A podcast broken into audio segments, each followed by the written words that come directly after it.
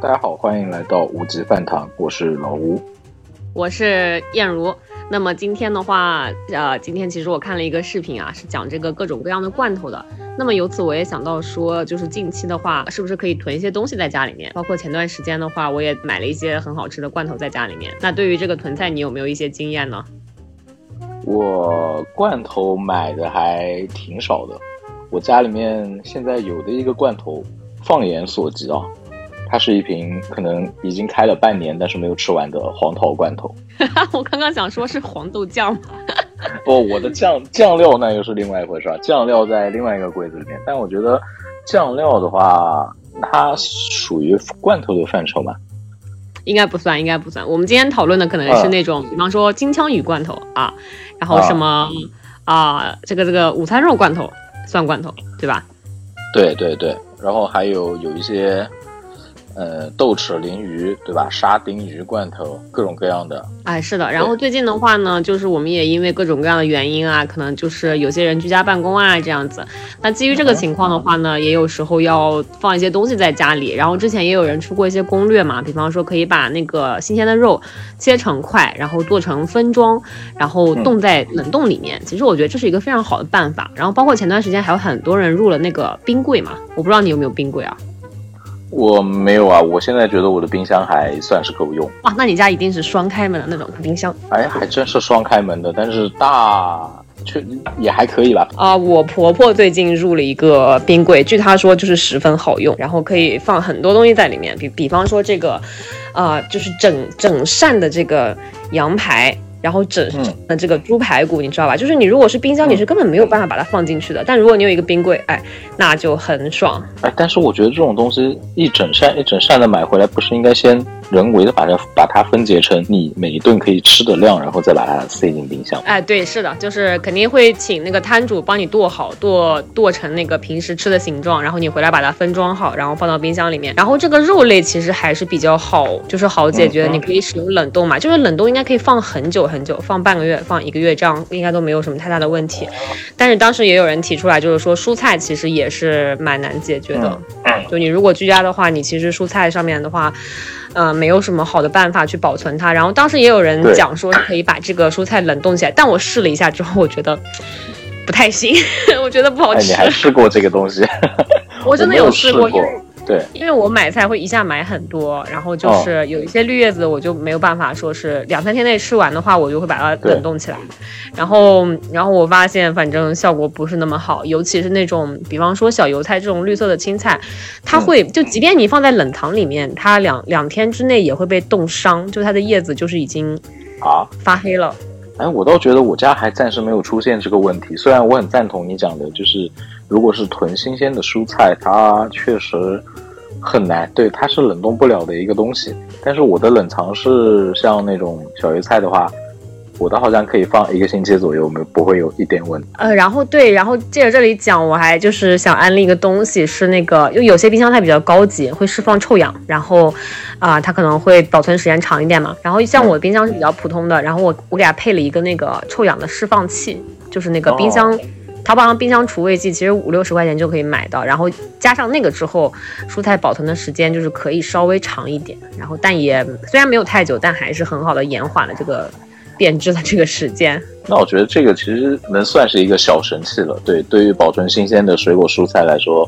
它还蛮有用的这个小东西。除了这个之外的话，就是我们刚刚说了，就是菜其实不是很好保存嘛。然后我今天看那个，等一下我要打断你一下，就是你保存过、冷冻过的蔬菜，你再把它解冻出来，会是一个怎样的效果？就是和新鲜的蔬菜，它会变。其实看上去是并没有什么差别，就是看上去我觉得还好，但是风味上，哎呀，怎么说，就是没有没有新鲜的味道了。包括其实有一些减肥方法，我前两天也有看，就是什么把米饭冷。冻过后，然后再拿出来，它它的卡路里会变低。原因是因为里面的那个直链淀粉的那个结构被冷冻损坏了，然后它的这个吸收会变少，怎么怎么样？反正就是说冷冻一下之后出来，就是卡路里会变低，利于减肥。然后我也这样做了，然后嗯，我觉得饭也不香了。但但是我觉得这个，哎，关于这个我有两个点想讲，就是呃，第一个要稍稍反驳一下，我觉得这个好像和淀粉没有什么太多的关系，因为。淀粉本身就是一种不会被吸收的东西，淀粉在人体的吸收过程，对它一定是先被水解成了相应的糖，然后再被身体吸收。淀粉是没办法直接被利用的，对吧？应该是这种情况。然后呢，至于你说的那个米饭冷冻过后口感会变得很差，我想到一个东西非常的典型，这个东西叫做飞机餐，好像就是这种感觉。对对，哎，是的，是的，是的，是的。呃，就是不管是蔬菜还是米饭，其实我觉得冷冻过后都会失去，不管什么原因吧，都会失去一部分原有的风味，一定不是那种新鲜做出来的要好。对不对？不然那些高级的饭店也不会强调自己说啊，我们不是预制菜，我们是什么新鲜捞上来的鱼啊，什么这样那样的。哎，对。然后这个地方，你有没有觉得，就是冷冻过后的，无论是肉还是什么东西，以后它的或解冻以后，总是会觉得很水，有有一些水一样的液体渗出的那种感觉。嗯，哎很明显。据我浅薄的认知，我感觉可能是细胞液吧，就是那个。对，就就就是就是这个问题，因为冷冻的时候，因为我们细胞无论是什么东西，细胞里面大量都是水嘛，在冷冻的情况下呢，这个整个细胞会被撑破，因为冰的体积变大，对，撑破了以后，它相应的东西很多会流失出来，在你解冻的时候，其实也就随着觉得是垃圾的那些。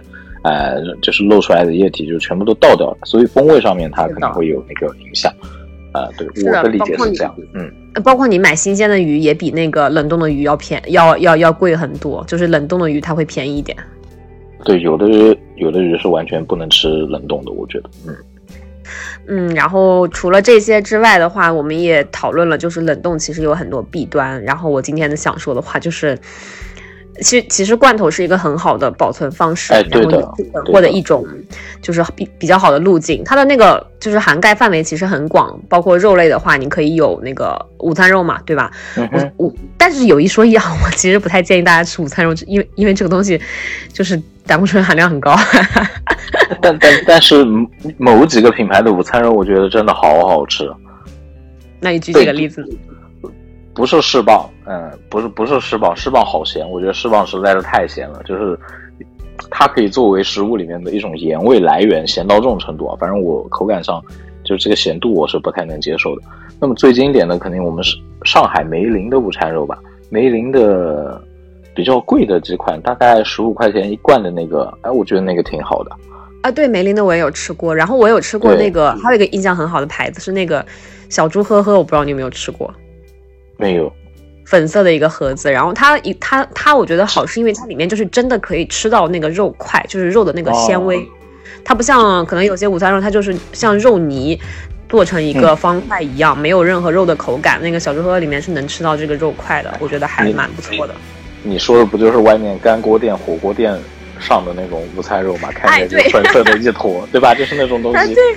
是的，是的，是的，跟那个很类似。然后小猪呵呵它还有一个小包装，就一百来克，一百四十五克左右，嗯，也比较适合一个人吃。你像梅林的话，我之前买的可能是大的，就就没有那么那么方便啊。当然梅林好像也有小的，我还真没有见过小的，但是我觉得那种小包装很方便。最近买到一个牌子，它不是梅林，但是它是小包装，然后口感极其的好。我在这个我我一定要跟你安利一下，就叫。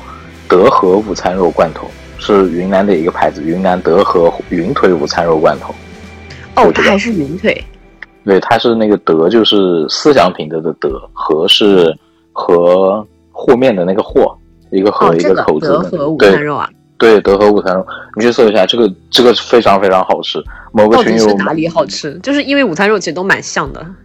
就是它的那个第一个咸，我觉得咸度上面它非常的合适。第二个肉的颗粒感很棒，就是你嚼到嘴里面很明显的那种肉的纤维感和颗粒感，它是有的。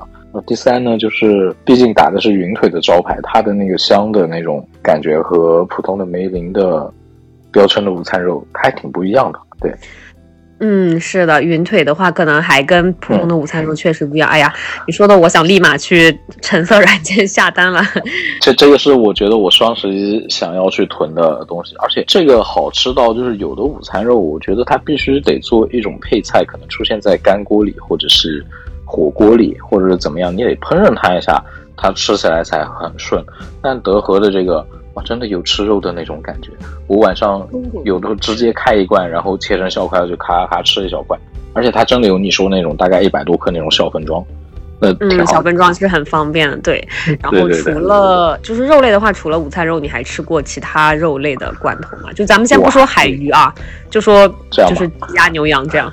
其他的其实我不太喜欢吃其他的肉类罐头，因为我总觉得那个口感，哎呀，这个说起来又是前两天我在外卖平台上看到一家大肘子，那家肘子评价很好，我就买来吃，价格呢它也不是很贵。等我吃到的时候，我内心就是特别我操的，哇，这就是罐头啊，就是那种不太好的罐头弄出来的那种感觉。因为对我来说，我觉得罐头的肉。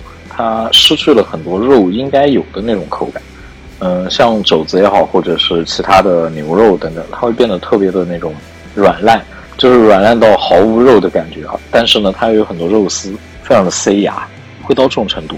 啊所以讲真，我不太喜欢肉类的罐头啊。哎，但是。在就是，如果说你，比方说明天世界末日了，是吧？其实你也其实还是有必要的。我想说，然后最近的话，我吃了一个红烧肉罐头，我觉得还可以。就是红烧这种做法，其实我之前是没有想到过说可以出现在罐头里面的，但其实也还行。嗯，然后包包括红烧牛肉，其实也有红烧猪肉，其实也有。我早年有吃过，就是小时候嘛，小时候我觉得。罐头还算是一个有点奢侈，还是怎么讲？对对对，有点奢侈品的意思。确实，我我的感觉是那样子，因为很少吃到。呃，小时候就吃到了有一个是那种大肘子，应该是北方什么地区产的一个像酱酱肘子一样的比较大的一罐，里面是个大肘子。哎呀，那个印象极其的深刻。我觉得好像在我后来的认知里，就那个大肘子的罐头，红冰糖大肘子，那那应该是山东或者是哪边。大概是我爸去北京出差的时候带回来的，什么那个大肘子罐头，真的开启了我对大肘子的喜爱，就是由那个东西开始的。哇，我觉得可能你带了一点就是儿时滤镜。嗯，可能是的，可能是的。我就我已经记不清它的味道了，但是就记得那个东西真好吃。我要把那个汤用来泡饭，哎呀，当时把那个直接倒到碗里面热了以后，一碗那种。嗯，就是酱红色的，看起来特别有食欲的。然后那个肘子嘛，长得一整个的肘子，长得本来就让人看起来觉得好想去吃一下。呃，我还蛮喜欢的那个肉类的罐头的。嗯，这是肉类的。然后其实还有一种是那个比较常见的是那个金枪鱼罐头，就是鱼的罐头其实还蛮多的。然后我最近买了一个，就是。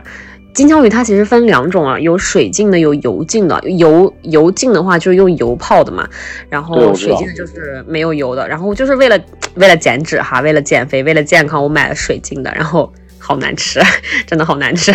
减肥的一切都不好吃，真的没有油它就是不好吃。哎，那你觉得就是外面很多三明治店或者是汉堡，它不是很多东西都会号称加点金枪鱼嘛？还有那些什么青食，那都差不多啊，我觉得都是这种东西啊。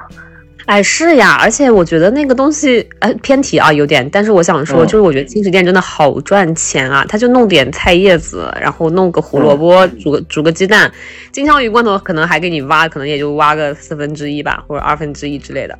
然后一一一份那个轻食外卖就要卖到可能二三十，啊，你再加点虾仁就四五十了。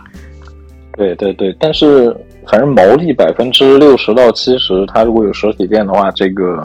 还可以接受吧，我觉得。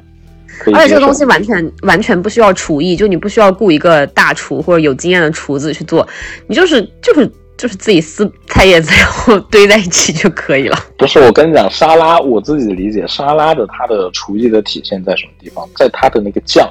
但是我们现在好多的所谓的轻食店，它的沙拉也，无论是轻食店还是那个，呃，那个叫什么，很多西餐店他们用的酱。都是很现成的秋菊沙拉酱，对，或者是反正就是七八十十块钱买一大瓶的那种，全都是对对对，完全不能体现厨艺啊。是的，好的好的餐厅的酱，它确实会自己打，包括什么蛋黄、蛋黄芥末啊这些，那那是自己打的酱做的好吃，其实我反正觉得它特别的体现水平。哇，你今天也是，就是给我开启了一扇大门。就原来酱是有说法的，就是从我从小的认知里，酱就是现成的，就是从超市里面买秋菊沙拉酱。不是的，这个因为我的认知里面，酱和蘸水其实它是有异曲同工的，这个这个东西。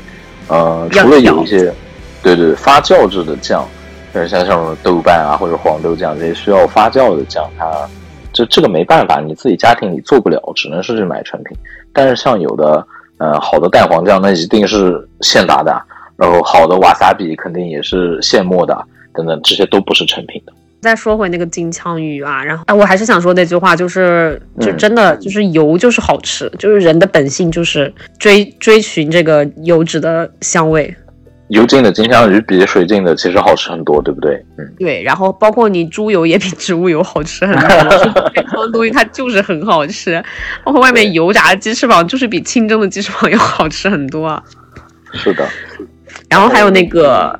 还有还有还还有什么鱼类罐头？我想一下，还有那个豆豉鲮鱼罐头，其实也是儿时记忆了呀，对不对？对，这但是这个东西虽然我们感觉好像长大了以后它比较少见，但实际上人家卖的很好，特别是在两广地区，这个是一个非常常用的，甚至会有豆豉鲮鱼罐头拿来炒菜这样的情况。哎，我会拿豆豉鲮鱼炒那个油麦菜，应该也是经典搭配了哈。但是对，有人会就是。空口吃豆豉鲮鱼罐头，或者说拿它配饭嘛？我我觉得这个可可能还是比较少吧。啊啊啊！我我就是这样的呀，就是这样的吗？对，我会我我直接会空口吃。我觉得豆豉鲮鱼还好，但是我很爱另外那一款，一个绿色的扁扁的盒，那个叫沙丁鱼罐头，啊，沙丁鱼罐头。对你你有印象吗？一个绿色的扁扁的盒子。沙丁鱼罐头，本人没有吃过沙丁鱼罐头，但我吃过凤尾鱼的。凤尾鱼的我是在无锡那边吃的，然后甜口，我不知道你有没有吃过。我没吃过，我吃那个是那种咸鲜的那种感觉。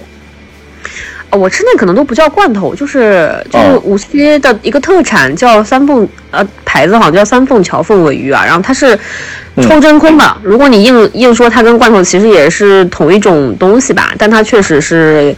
呃，无锡特产基本都是甜口的，对。然后它是一个甜的凤尾鱼，然后还蛮好吃的，这样子。是不是炸过，然后裹上了像糖醋一样的？哎，对对对，有点像，对。然后它有点黑，然后但是吃过类似的东西，但是我没吃过你说的那个啊。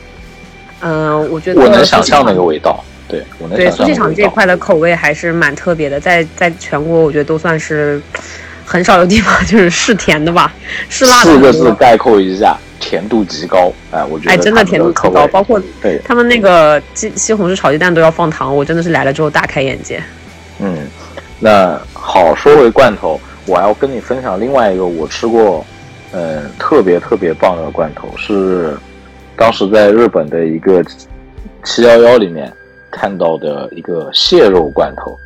他们虽然不知道是什么蟹，不不，标识上面反正看不懂嘛，也没有图，就知道哦蟹。蟹肉罐头拿了一个去吃，哎呀，那个我觉得非常、非常、非常好的还原了蟹的那种本身的鲜甜的那种感觉，那个是我吃过我觉得极其不错的罐头之一。我想问，那个是真的蟹肉吗？还是他做了一些真的蟹肉，然后把啊，就那还行，我还以为是比方说蟹肉棒这样，它做成了蟹的风味，但它本身不是不是，那个就是真的蟹肉，虽然感觉那个蟹不是特别好，因为它的肉比较碎了。但是是很明显蟹肉那种纤维感，包括还能吃到壳，还能吃到壳，你知道吗？所以它一定是真的蟹。蟹蟹壳也不是很好扒，扒的很干净，应该。但特好吃，那个真的就是螃蟹特有的那种清甜，一入嘴就是那个感觉。真，反正截止到目前好多年过去了，很难忘那个味道。但是在国内我没有见到过那种那个蟹肉罐头，特好吃。我觉得我平时逛超市好像也没有见到过蟹肉罐头，可能多数鱼吧，还有猪肉。对，鱼和猪肉，然后还有一类罐头嘛，水果罐头。对啊，对，水果罐头真的很好吃。然后那个那个什么，经典是那个谁，王者是那个谁，黄桃罐头呀，生病了就吃黄桃罐头呀，包治百病。每次吃这个就是我会想到那个梗，就是。东北人招待很认可你这个人，就会拿出家里面珍藏的黄桃罐头给你吃。对对对，是的，是的，这个梗我也知道。而而且，其实我小时候确实有点这个意思，就是黄桃罐头它是一个还蛮高级的食物，然后你只有就是生病了，或者说你过生日才可以吃到这个东西。而且确实蛮好吃的。我觉得黄桃是所有水果里面最适合做成罐头的。其他的罐头都多少次一点啊，但是黄头是最好吃的，我觉得。你不同意吗？你还有更好的选择吗？你没有吃过荔枝罐头吗？荔枝罐头我也吃过，但我还是觉得新鲜的荔枝好像更好吃一点。啊，对，这是跟新鲜的比，那确实是。但是我觉得荔枝罐头它，荔枝罐头它有一股新鲜荔枝没有的那种浓郁的荔枝味道。因为放我还蛮喜欢的。不，不是糖，不是糖。哎，反正就是我觉得荔枝罐头也可以了，能跟黄桃罐头打一打。对，哎，是的。然后那个我小时候还喜欢吃那个橘子罐头，橘子罐头它有一种特有的碎的口感，就它把那个剥剥剥掉了，对吧？它只有里面那个那个颗粒的那个肉啊，很软，然后很好吃。对，我不久前买过，我我觉得它特别好。对，然后还有一个东西，我说这个就是让你猜一猜，我不提它的名字，但是我说金城武，你知道我说的是什么吗？凤梨罐头啊，你这是当我没有文化是不是？对呀，大家都知道，这凤梨罐头我觉得特别好，而且有，而且不是我们超市里面能买到的，是它有一款菲律宾产的一个凤梨罐头。哦，所以他在电影里面吃的是那个，就是国外的凤梨罐头是吗？对，那个是东南亚，是泰国还是菲律宾的？我刚好有库存，容我翻一个，我们来看一下。嗯，它叫什么？Del Monte。哦，对，菲律宾产的，然后叫地门糖水菠萝片罐头。哎，这个我真的没有吃过哎，我吃的都是国内的那种比较普通的凤梨罐头。但我想说，但我想说，我们自己的这个就平时超市里可以买到的凤梨罐头没有新鲜的好吃，它会显得有点过于甜了，然后有点软。当然也有人喜欢软的口感。我不知道你有没有吃过，有一种菠萝，它真的就是纯甜的，一点酸味都不会有的，那差不多哎。我觉得跟那个差不多。我决定下一次见面，我把这个凤梨罐头我要带一罐给你。嗯，你下次把你家里就是库存的好东西都带一罐给我好吗？OK OK，都很想要，不挑的。对对对，凤凤梨罐头我带一罐给你，我刚好还有两个库存。哇，这个是这个真的超好吃，就是拿它来做那个什么海鲜炒饭也好，或者是菠萝饭也好。或者是直接空嘴吃，我觉得它都是神一般的存在。这罐头真的太好吃了，它跟新鲜菠萝那种泰国产的那种，不是有卖泰国糖水菠萝嘛？那个小个小个特别甜。这个菠萝罐头的感觉跟那个我觉得几乎一毛一样，菠萝味浓郁，然后特别甜，然后它那个菠萝的纤维感什么的都很好。啊，那那那你下次多带几个给我吧，把你家的其他的什么肉类的也带一带给我，然后什么鱼的也带一点给我，然后你家里的泡面也带一点给我。我我就我就菠萝罐头和午餐肉吧。我的来都来了，不多带一点吗？关关键是我没有啊，我的调料倒是很多，调料可以有双份的，有 double 的，我们可以分享一下。啊，调料就算了，就是不太想做，但但比较想吃。哦，我刚刚还想说什么来着？那个就是还有一些，还有一些很奇怪的，就我不知道你吃过没有啊？就是那个像那个果冻里面果果，就是那个几只狼的什锦果冻里面会有那个红色的桃心形状的，哎，那那种樱桃，那是什么东西啊？那不是樱桃吗？也很像罐头的一种形式，然后有些罐头里也会有，就什锦罐头里面也会会有这个东西，就是它会有一些椰果。然后有一些什么乱七八糟的东西，有一些樱桃，然后它还会就是有一些莫名其妙的不知道什么东西做的，然后红色的弹弹弹的那种。我我知道你说的那个，我一直认为它是樱桃，难道它不是吗？我不知道它是什么做的，但是 它肯定是二次加工过的东西。然后什锦罐头我我就不是很喜欢，我觉得它又丧失了水果的这个就是风味，然后又有很多人工加工的东西，它更像是更像是零食。它就不，它它它就不像是水果了，已经。嗯，有这种感觉，而且我觉得所有的水果的味道混在一起，不一定就是非常令人愉悦的那种样子。反正对，反正这个我不太喜欢。然后最后我还想再跟你说一个东西，是那个脱水蔬菜，你知道吗？我知道，但是我没有买过。但是根据经常吃的方便面，还有一些。其他各种方便食品的经验来看，我我还 OK 啦，那个东西。那个就是我有一个朋友，就是他非常痴迷于就是为世界末日做准备，他他家里买了什么军用压缩饼干是吧？哦，这类东西。然后前段时间他跟我分享说买了两大罐脱水蔬菜，然后打算就是世界末日的时候用。呃。我觉得还是一个比较好的，就是储备物资啊，就它是是可以作为维生素来源，在你没有办法的时候，但是平时可能就你也不太会吃。但我觉得这也符合囤货的思想啊，就你不能买太好吃的东西囤起来，不然两天就会吃掉。真的，我囤的那个好好吃的午餐肉，两天就没有了，根本起不到 囤货的作用。你一定要买一些自己 不太喜欢的东西，它才能放得住。关于这种事情，我可以给你一个建议，就是你一次买很多，买到那种吃不完的状态，你就能囤得住了。嗯，啊，你说的也是个办法。但但我上次买了六罐那个水浸金枪鱼罐头，然后我就只吃一罐，还有五罐，已经快半年了，还是没有吃。哎，说起这个事情来，我我一直觉得好像，反正我不太认可罐头的保质期。我不不，就是我觉得你不一定会赞同，但是好像。我就就觉得这种密封的特别好的东西，好像它的保质期都可以很久很久，就就感觉是这样。对它，它这个怎么说啊？就是从理论上来讲，它确实是可以使用的，因为它是通过就是高温蒸煮，然后把那个细菌全部杀掉之后，然后它直接密封，就里边它没有空气，它就直接是杀掉，然后没有空气，它不用放防腐剂也可以放很久，但是。因为就所有的食，并不是所有的食物都适合高温蒸煮，所以这也是有些，就是肉类罐头它可能风味就不是很好。嗯，包括水果也是嘛。呃，当当然，我不是要建议大家都把一个罐头放很久，然后再去吃它。但我们能不吃过期的东西呢？当然是最好的，对吧？毕竟安全最重要。对，是的，就是也不要说非要等到就是 保质期两年，也非要等到最后一个月去吃。